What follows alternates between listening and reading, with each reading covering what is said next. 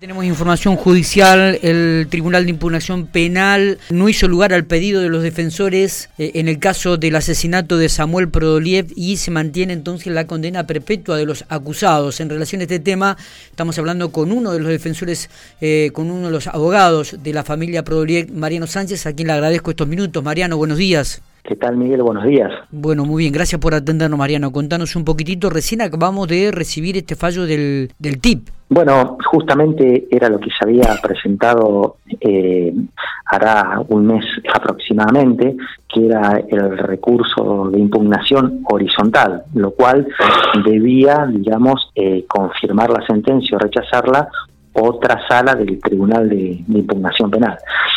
Eh, así que, bueno, justamente el día de hoy recibimos eh, el fallo de la sala B, que estaba compuesta por el doctor Rebechi y el doctor Zamora, lo cual eh, confirman, digamos, eh, la calificación legal, bueno, una pena interpuesta por, por la sala del, del, Tribunal de Impugnación Penal, o sea, digamos, confirman, digamos, que es un delito, un homicidio criminis causa, lo cual tiene una pena de prisión perpetua. ¿Esto lo recibieron en el curso de la mañana, hace un ratito? este... Mira, después de, la, después de las diez y media, después de las diez y media recibimos el, el fallo, eh, así que, bueno, digamos, queda confirmada la, calificación legal de homicidio crimen causa. Eh, está bien, digo, y eran lo que ustedes este, estaban esperando también, Mariano, ¿no? De alguna manera. Sí, sí, era lo que era lo que nosotros estábamos esperando. Bueno, de hecho, cuando la, defensa, ¿qué pasa? Como en, primera instancia, digamos, acá eh, los jueces de la audiencia le habían dado una pena que era homicidio en ocasión de robo, ¿no? Con una pena de 25 años, nosotros apelamos obviamente juntamente con, la Fiscalía, apelamos y nos hicieron lugar al pedido nuestro, ¿no? que era eh, homicidio crimen causa con una pena perpetua. Luego, posteriormente, apela a la defensa y, eh, bueno, esa resolución la tiene que emitir eh, la sala B del Tribunal de Impugnación Penal, que tiene que haber un doble conforme, ¿no?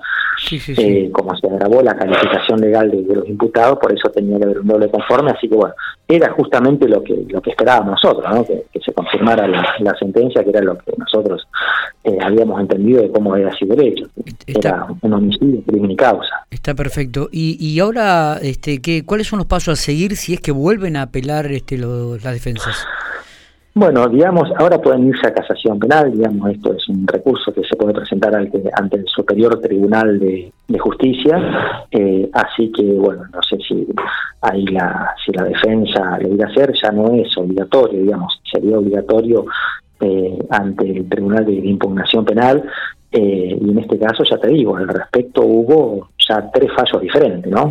Eh, en el juicio de audiencia, lo cual le dan una pena a homicidio, una calificación legal de homicidio en ocasión de robo, y bueno, luego posteriormente el Tribunal de Impugnación Penal, en sus dos salas, la A y la B, eh, entienden que era un homicidio crimen y causa. perfecto.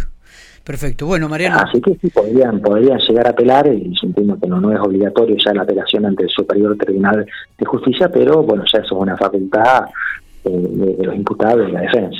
Totalmente.